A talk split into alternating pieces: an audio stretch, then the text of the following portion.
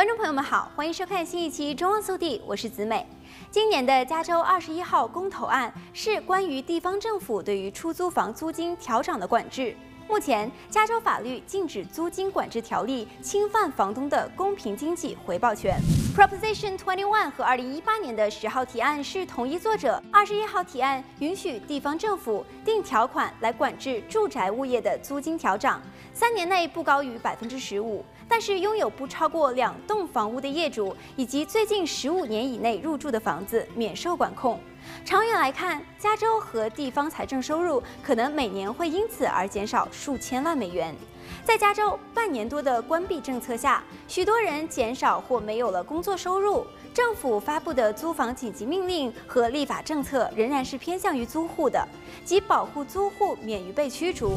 疫情之前的法律规定，如果租户违规，房主可以要求驱逐租户收回房子。但在疫情爆发后，二零二零年三月四日，州长宣布进入紧急状态。其后四月一日，加州司法委员会发布紧急规则一，九月一日前禁止驱逐房客。八月三十一日又通过了 AB 三零八八规定，禁止驱逐因为三月一日至八月三十一日期间未付租金和其他费用的租户，而且该住户如果在二零二一年一月三十一日前支付了从今年九月一日到二零二一年一月三十一日的百分之二十五的欠款也不能被驱逐。不过，租户需要证明自己在 COVID-19 疫情期间财务困难。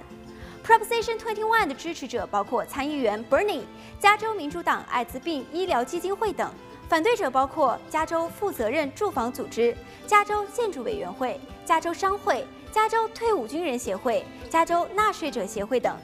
截止六月三十日，支持者筹集了一千六百六十八万美元宣传资金，其中百分之九十九点八来自艾滋病医疗基金会。反对方筹集了一千六百二十五万美元，加州负责任住房组织筹集了其中的百分之九十五点六的资金。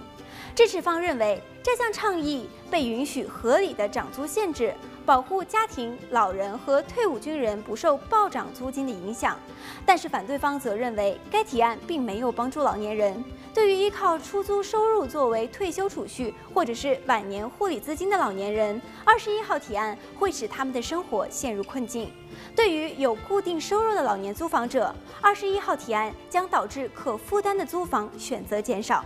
观众朋友们对此又是怎么看的呢？今天的节目到这里就结束了，让我们下期再见。